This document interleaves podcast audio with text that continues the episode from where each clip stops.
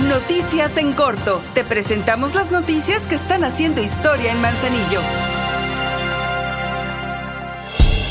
Este 2023 el Ayuntamiento de Manzanillo volverá a ser el único de todo el estado que pague las prestaciones de fin de año, bonos, incremento salarial para sindicalizados, jubilados y personal de confianza de forma anticipada y sin pedir ningún tipo de crédito o adelanto de participaciones federales, para lo cual se erogarán 114.343.086 pesos. Así lo confirmó la presidenta de Manzanillo, Griselda Martínez.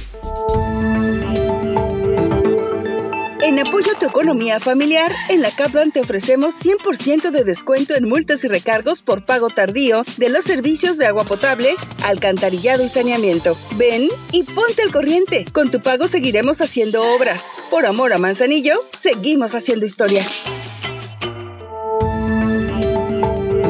Porque los esfuerzos por despertar el interés por la lectura no tienen límites, por instrucciones de la presidenta Grisela Martínez, el Ayuntamiento de Manzanillo, de manera constante realiza actividades para lograr transformar conciencias, para lo cual la lectura forma un papel importante. Es por ello que se desarrollan actividades a través de la Feria Internacional del Libro Infantil y Juvenil, de la cual la Administración Municipal forma parte. El director general de Desarrollo Humano, Jorge Vargas, junto con las y los integrantes de los clubes de lectura Mar de Letras y el Mundo Mágico de Lomas, expusieron sus experiencias con el mundo de las letras.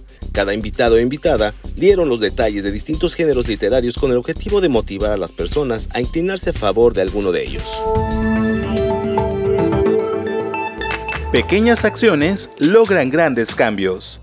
Respeta los días y horarios de recolección de residuos. Hazlo por tu salud, por orden y por amor a Manzanillo.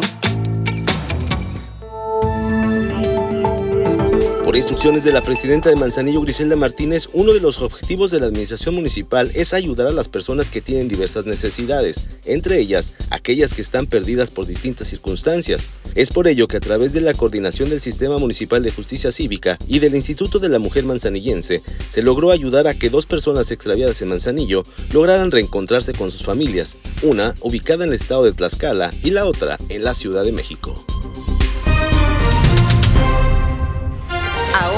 Ya estás bien informado del acontecer de nuestro municipio. Trabajamos por amor a Manzanillo y unidos seguimos haciendo historia.